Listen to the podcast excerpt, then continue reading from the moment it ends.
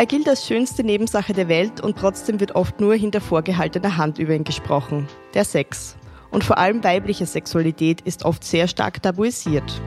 Aber das wollen wir heute zumindest ein Stück weit ändern. Und damit sage ich Hallo und herzlich willkommen zur neuen Ausgabe des Podcasts Ist das gesund? der kleinen Zeitung. Mein Name ist Theresa Guckenberger und ich bin Gesundheitsredakteurin. Das heutige Thema betrifft ja eigentlich so gut wie alle Menschen. Auch ich selbst habe mir vor kurzem Gedanken darüber gemacht, warum wir eigentlich so wenig über Sex sprechen. Denn an einem Abend bin ich mit Freunden zusammengesessen und wir haben versucht, über Google herauszufinden, welcher Song, welcher Hit eigentlich auf Platz 1 der Charts war, als wir geboren wurden. An meinem Ehrentag war es Let's Talk About Sex Baby von Salt Pepper und das ist jetzt immerhin schon über 30 Jahre her. Aber trotzdem, wenn es um Lust geht und vor allem um weibliche Lust, behandeln wir das Thema noch etwas stiefmütterlich. Und darum möchten wir heute ein bisschen Licht in die Sache werfen und ich freue mich sehr, dazu heute Nicole Siller bei mir begrüßen zu dürfen. Freut mich, dass du da bist. Vielen Dank für die Einladung. Sie ist diplomierte psychologische Beraterin, Coach und vor allem auch Sexualberaterin. Und Nicole hat gerade vor wenigen Tagen erst ihr Buch Mein Sex, What Else veröffentlicht in dem sie sich hauptsächlich mit weiblicher Lust auseinandersetzt. Nicole, schön, dass du da bist und ich freue mich, mit dir über dieses Thema zu sprechen. Sehr gern. Vielleicht fangen wir so an, in deiner Arbeit, gerade in der Sexualberatung. Gibt es da deiner Erfahrung nach Unterschiede zwischen Männern und Frauen, wenn die über ihr Sexleben berichten? Ja, da sind wir gleich mitten im Thema, weil ich frage ja sehr oft gleich zu Beginn, was ist denn alles gute Sexualität? Und da bekomme ich von Frauen sehr oft die Antwort, na ja, wenn die Stimmung passt, wenn das Licht passt, wenn wir entspannt sind. Und äh, da gibt es dann verschiedene Ausschmückungen zusätzlich. Und Mann sagt meistens, naja, Geschlechtsverkehr. Mhm. Also das, das sieht man dann oft schon. Natürlich ist es nicht immer so. Wir wollen ja jetzt hier keine äh, neuen Klischeeladen aufmachen. Da gibt es ja schon genügend, die wollen wir ja eigentlich lüften. genau. Aber tendenziell ist für den Mann Sex oftmals Geschlechtsverkehr und das führt sich dann ja oft schon ad absurdum, wenn man fragt, ob sie auch selbst mit sich Sexualität genießen.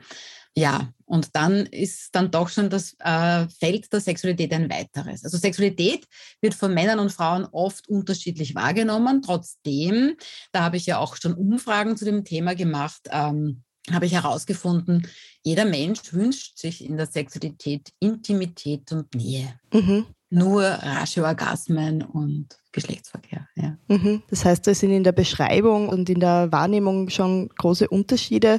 Du hast dich jetzt in deinem Buch vor allem, also hast dir dort die weibliche Sexualität angeschaut. Was denkst du, ist es so, dass weibliche Sexualität mehr tabuisiert ist? Und wenn ja, warum ist das so der Fall bei uns?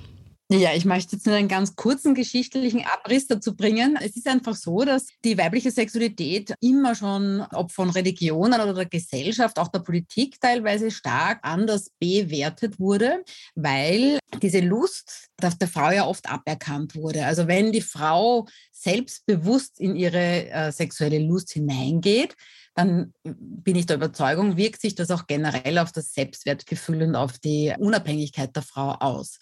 Und die Sexualität der Frauen wurde über weite Strecken immer abgewertet oder bewertet, weil man ja wissen wollte, wessen Kinder ziehe ich da eigentlich auf.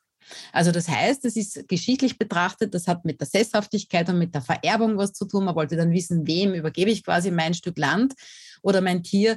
Äh, da musste man Frauen in ihrer Sexualität einschränken und da braucht man nicht weit zurückschauen. Es gibt immer noch äh, ja, Kulturen in unserer heutigen Welt, wo äh, Frau als sexuelles Wesen mh, hm, ganz anders bewertet wird. Ne? Man sagt auch heute noch immer, wenn ein Mann sich sexuell ausprobiert, wow, was ist das für ein toller Typ? Und bei einer Frau immer noch hört man, naja, das ist aber schon ein Flittchen oder so. Also diese Bewertungen gibt es leider immer noch. Das heißt, es sind Dinge, die zum Teil historisch gewachsen sind, aber bis heute nachwirken, auch in unserer Kultur, unserer Gesellschaft, wo wir uns dann doch oft einmal als Freilebiger, als moderner, als fortgeschrittener gerne sehen. Genau. Und viele sagen auch zu mir, das ist doch heute alles gar kein Thema mehr. Wenn man so ein bisschen zurückschaut, also erst vor ungefähr 30 Jahren, ich glaube, es ist nicht einmal noch 30 Jahre her, wurde anerkannt, dass es auch eine Vergewaltigung in der Ehe geben kann. Das heißt, bis dahin hat Frau mitmachen müssen und Mann hatte das Recht, mit seiner Frau zu machen. Das ist noch nicht so lange her. Äh, da sind wir wieder bei äh, Let's Talk About Sex, 30 Jahre ungefähr. Ne? Mhm. Äh, und es ist auch de facto so, dass noch in den 50er Jahren in Deutschland zumindest auch ein Gesetz verabschiedet wurde, dass Frau, wenn sie es nicht wirklich genießen kann, die Sexualität, das dann dem Mann aber vorzumachen hat, weil er weiß es ja nicht besser.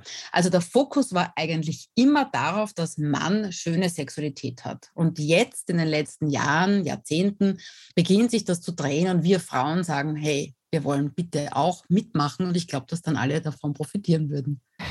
Das glaube ich auch, ja. Du hast jetzt gesagt, dass bei der Sexualität eben sehr lang der Mann im Zentrum stand und dass sich das jetzt langsam auflockert. Wo mir auch vorkommt, was noch sehr männlich gedacht wird, ist das Thema Masturbation. Mhm. Äh, wenn das Wort fällt, denkt man am ehesten an einen Mann, mhm. ähm, weniger aber an Frauen. Wie wichtig ist es jetzt aber für Frauen, dass sie ja selbst ihren Körper gut kennenlernen und erfahren, was ihnen gefällt und ähnliches?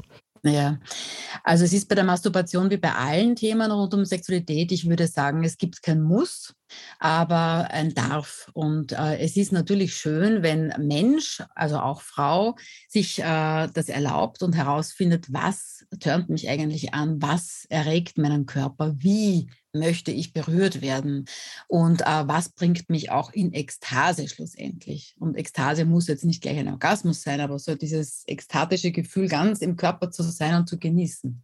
Und ich glaube, dass es sehr gut ist, wenn man sich mit seinem eigenen Körper auseinandersetzt und ihn auch nimmt, annimmt und auch wirklich mit einem liebevollen Blick mh, mm, ja, berühren kann ähm, und natürlich auch herausfinden kann, ja, was einem einfach Spaß macht.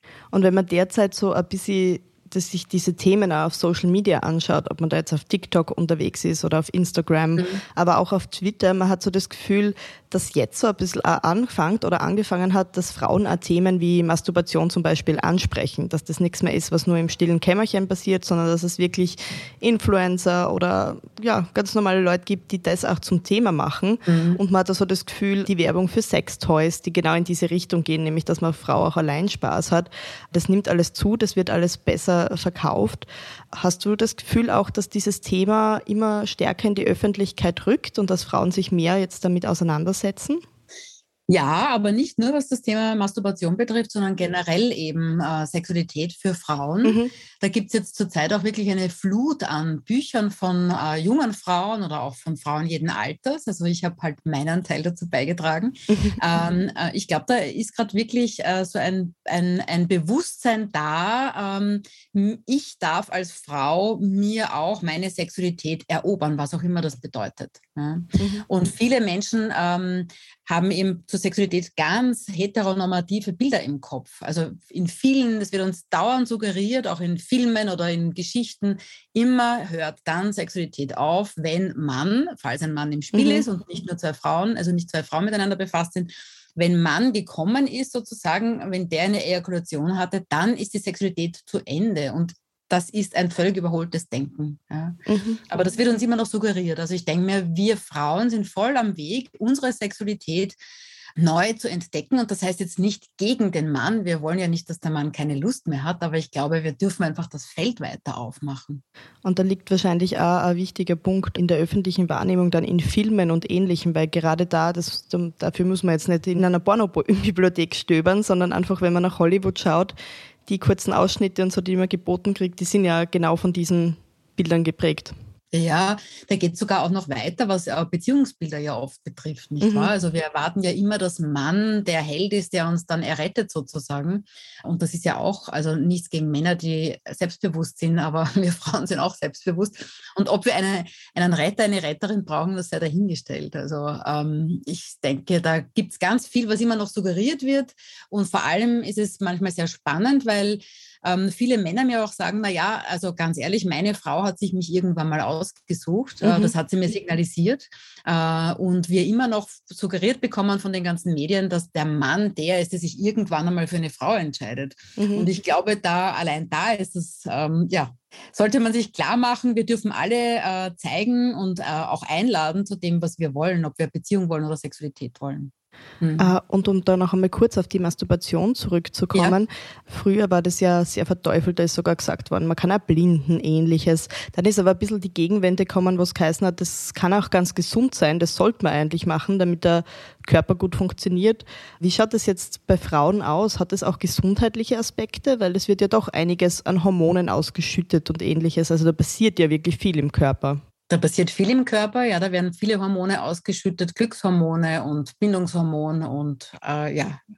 Ähm, also ich, ich bin ein Fan von, äh, jeder Mensch darf sich, äh, jede Frau darf für sich herausfinden, welche Art der Masturbation möchte ich. Ich bin ein bisschen manchmal ähm, wie soll ich das jetzt sagen? Ich finde immer, die Dosis macht das Gift. Also ich erlebe das, mir zum Beispiel nicht erst eine Frau, also schon öfter eine, also haben wir Frauen erzählen, ich habe ganz gute Sexualität mit einem Freund oder mit meinem Mann, aber äh, seit ich den äh, Vibrator XY verwende, kann ich nur noch zu einem Orgasmus kommen, wenn ich diesen bestimmten Vibrator verwende. Mhm. Und ich möchte an dieser Stelle darauf hinweisen, also das ist auch bei Männern so, der Körper lernt ein Leben lang.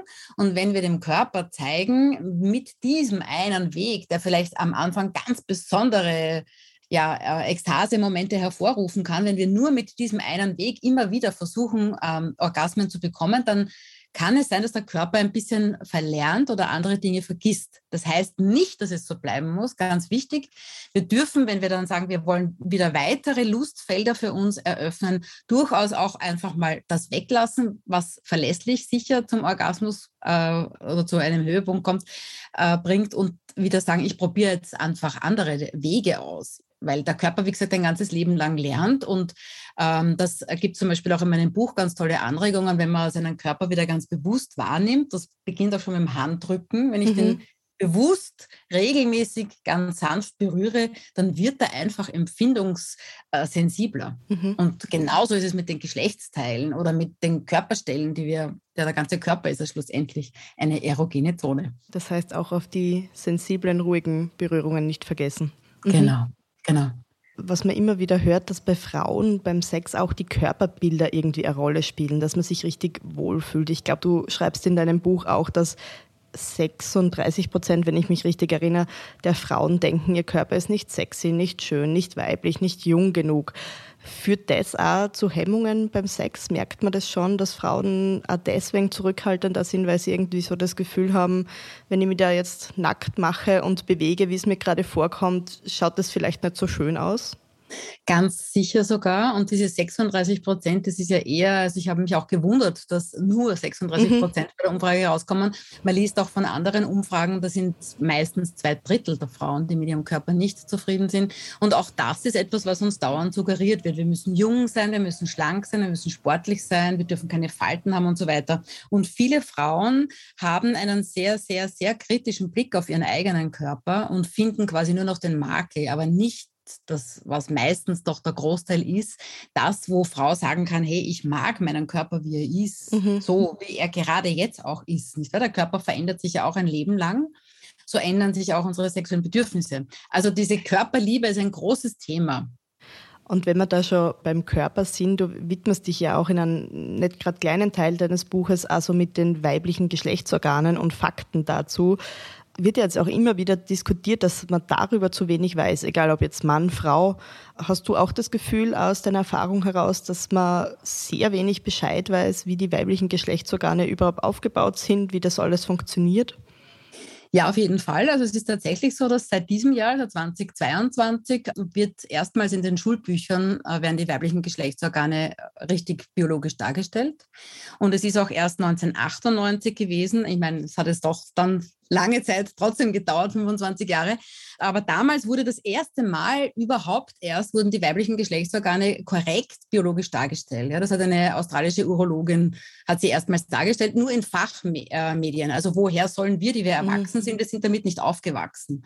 Aber es ist mittlerweile über weite Teilen bei beiden Teilen bekannt, dass zum Beispiel die Klitoris, die ja ein Organ ist, das ausschließlich der Lustgewinnung dient, dass das nicht nur diese Perle ist, in der übrigens 8000 Nervenzellen zusammenkommen und das kann ganz schnell auch ganz zu viel sein, aber dass diese dass die Klitoris in Wahrheit äh, zwischen 9 und 13 Zentimeter äh, lang ist, dass sie Schenkel hat, die sich in den Vulvalippen, äh, hinter den Vulvalippen oder in den Vulvalippen liegen. Und also, also allein das ähm, ist ganz wichtig, dass wir das wissen, weil wir natürlich dann auch ganz andere Spielvarianten in unserer Sexualität äh, finden können. Ja, ich glaube, gerade das mit der Klitoris war jetzt ein großes Thema und jetzt liegt meine Schulzeit nicht unendlich zurück, da ich jetzt ungefähr 30 bin.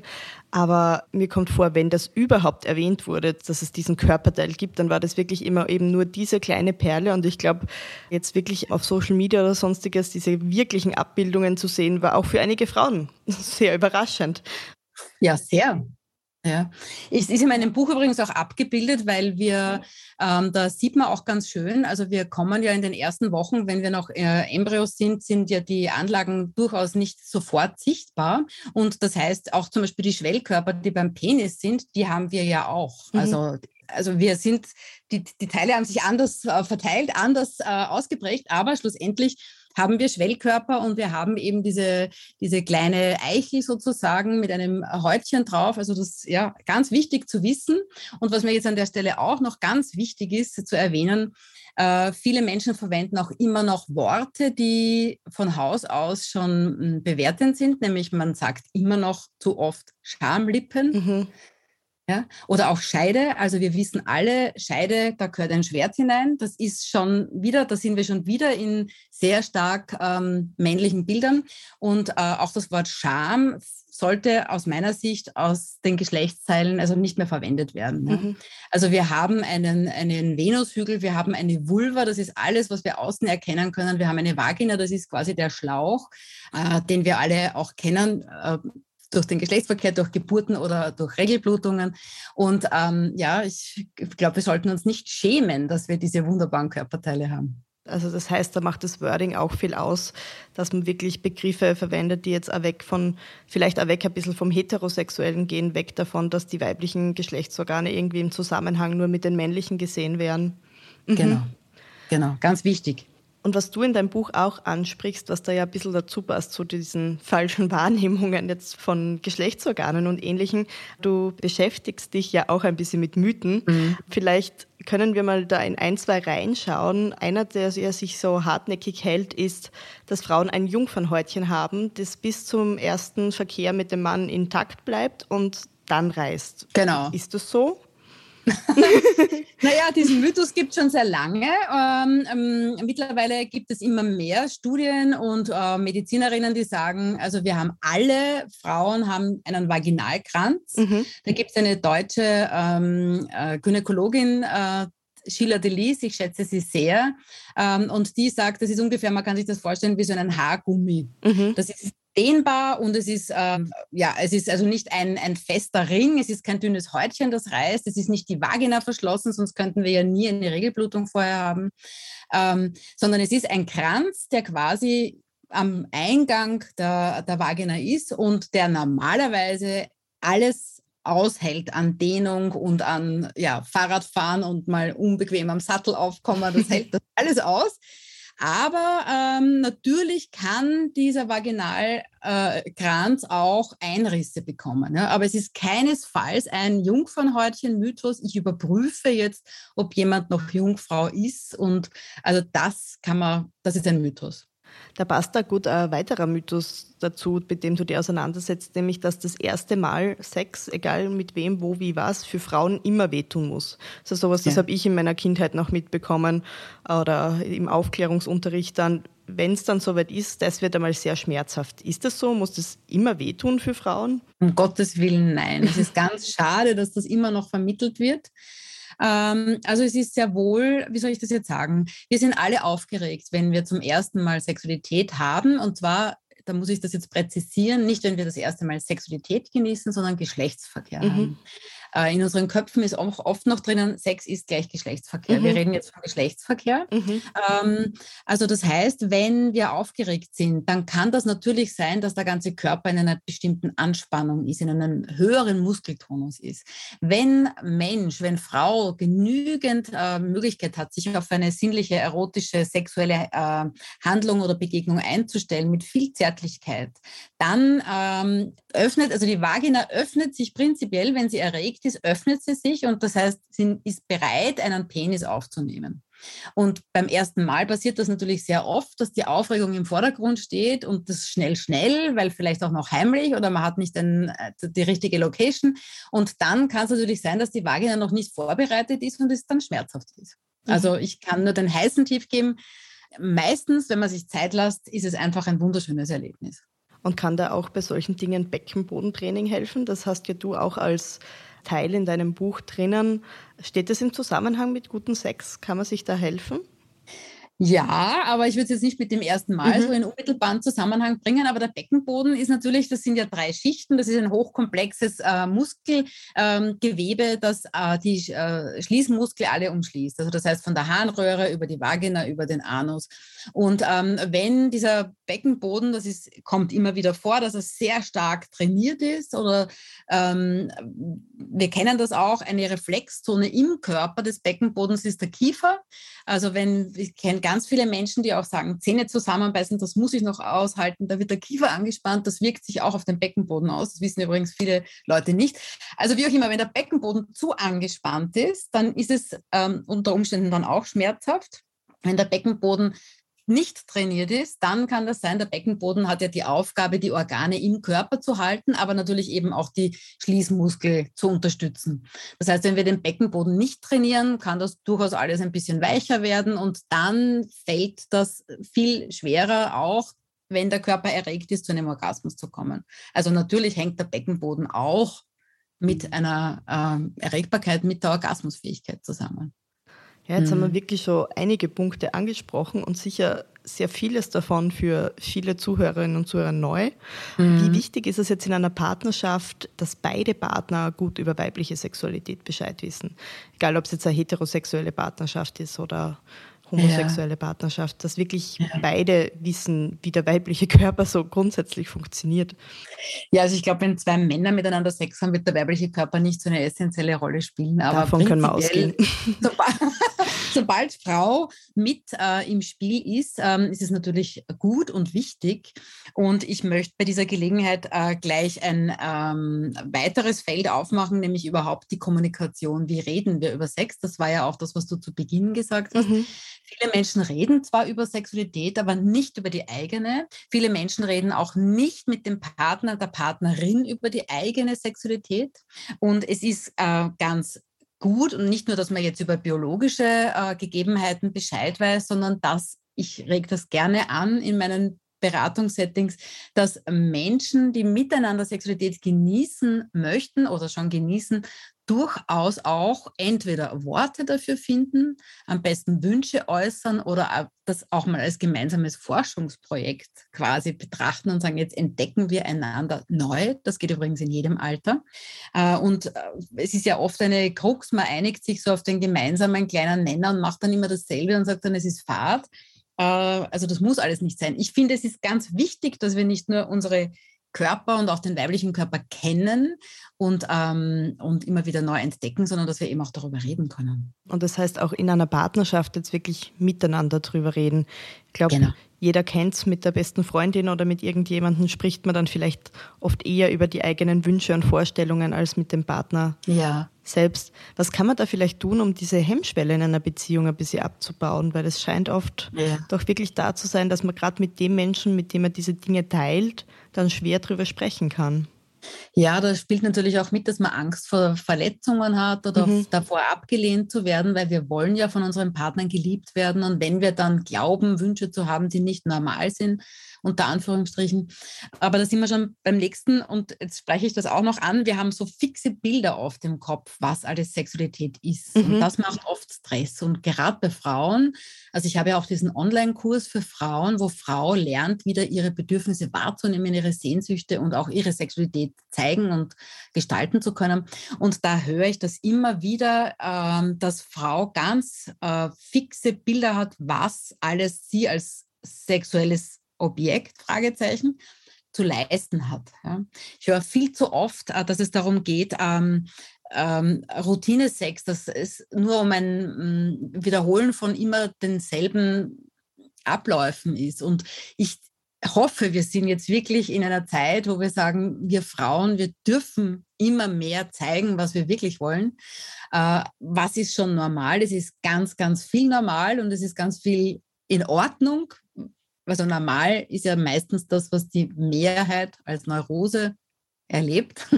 also das heißt, es Ne? Es kann sich ja ändern. Also vor drei Jahren war unsere Normalität auch noch eine andere, vor der Pandemie. Jetzt ist es wieder eine andere. Also das kann sich ganz schnell drehen. Also ich denke, dass wenn wir Frauen ähm, ähm, sagen, ich habe jetzt bis jetzt meine Sexualität schön gefunden, aber jetzt möchte ich mehr, äh, ist ein ganz guter Tipp, ähm, einfach den Partner, die Partnerin auch einzuladen, zu sagen, lass uns doch mal einander neu entdecken, anders entdecken, ein bisschen spielen, äh, einander überraschen oder auch mal wieder verführen. Das können oft ganz kleine Dinge sein. Natürlich darf man sich auch Spielzeuge und Inspirationen dazu holen, muss man aber nicht. Das heißt, einfach den Schritt wagen, da auch immer wieder Neues auszuprobieren und nicht sagen, man hat jetzt ein Konzept, das funktioniert genau. und deswegen bleiben wir dabei. Mhm. Genau. Und es ist sehr oft so, ähm, ein ganz ein kleiner Schritt kann schon oft ganz viel bewegen. Mhm. Und es ist oft viel schöner, wenn einer beginnt oder eine beginnt, einen kleinen Schritt, eine kleine Veränderung zu machen und dann vielleicht das auch ins Bewusstsein holt und gemeinsam etwas Neues kreiert wird oder ausprobiert wird äh, es darf auch lustig sein, man kann auch lachen, wenn was nicht so funktioniert, wie man sich das vorstellt. Als wenn einer oder eine beschließt, jetzt habe ich eine Idee und dann ziehe ich das quasi durch, dann sind wir wieder nebeneinander und nicht miteinander. Also das, was aus meiner Erfahrung ganz wichtig ist, dass wir so in eine Resonanz gehen miteinander. Nicht wahr? Dass ich spüre, was will mein Gegenüber gerade und auf die Bedürfnisse, auf die Sehnsüchte auch eingehen kann. Und natürlich wünscht sich jeder Mensch, jede Frau auch, dass sie gesehen wird in ihren Bedürfnissen. Und jetzt außerhalb der Partnerschaft, vielleicht im gesamtgesellschaftlichen Kontext noch, wir haben jetzt darüber gesprochen, dass auf Social Media offener darüber geredet wird, dass weibliche Geschlechtsorgane jetzt immer mehr richtig abgebildet werden, endlich und all solche Dinge. Glaubst du, dass sich da auch wieder viel ändern wird? Also, dass es da in eine Richtung geht, dass in Zukunft noch offener über weibliche Sexualität gesprochen wird und das vielleicht dann auch wieder im Kleinen, in der eigenen Partnerschaft oder ähnliches was bewirkt?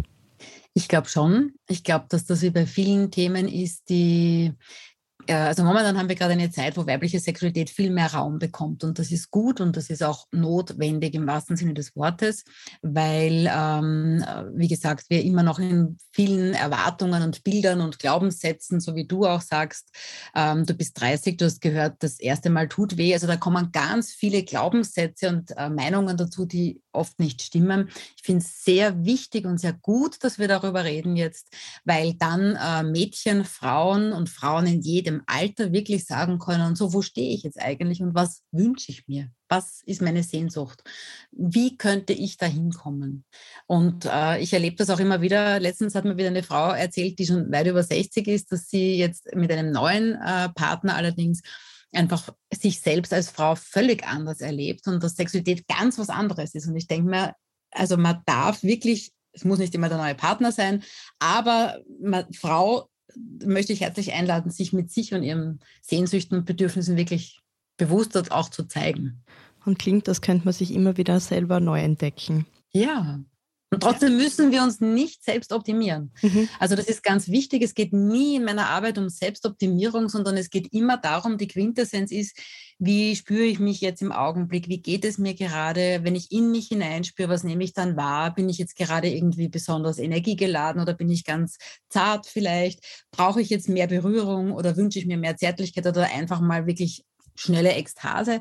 Wir haben auch nicht immer denselben Hunger. Wir dürfen immer wieder gustieren. Also die Selbstwahrnehmung ist das Allerwichtigste in guter Sexualität auch. Und dann natürlich das Einschwingen mit jemandem, mit dem man Sexualität genießen möchte.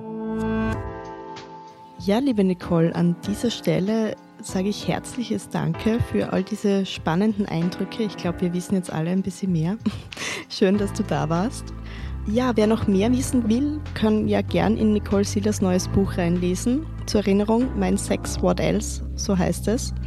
Und ich bedanke mich auch bei Ihnen allen fürs Zuhören und dass Sie mit dabei waren. Und wenn Ihnen dieser Podcast gefällt, freue ich mich natürlich, wenn Sie ihn auf Ihrer Lieblingsplattform abonnieren und hoffe, Sie sind das nächste Mal wieder dabei. Auf Wiederhören. Auf Wiederhören.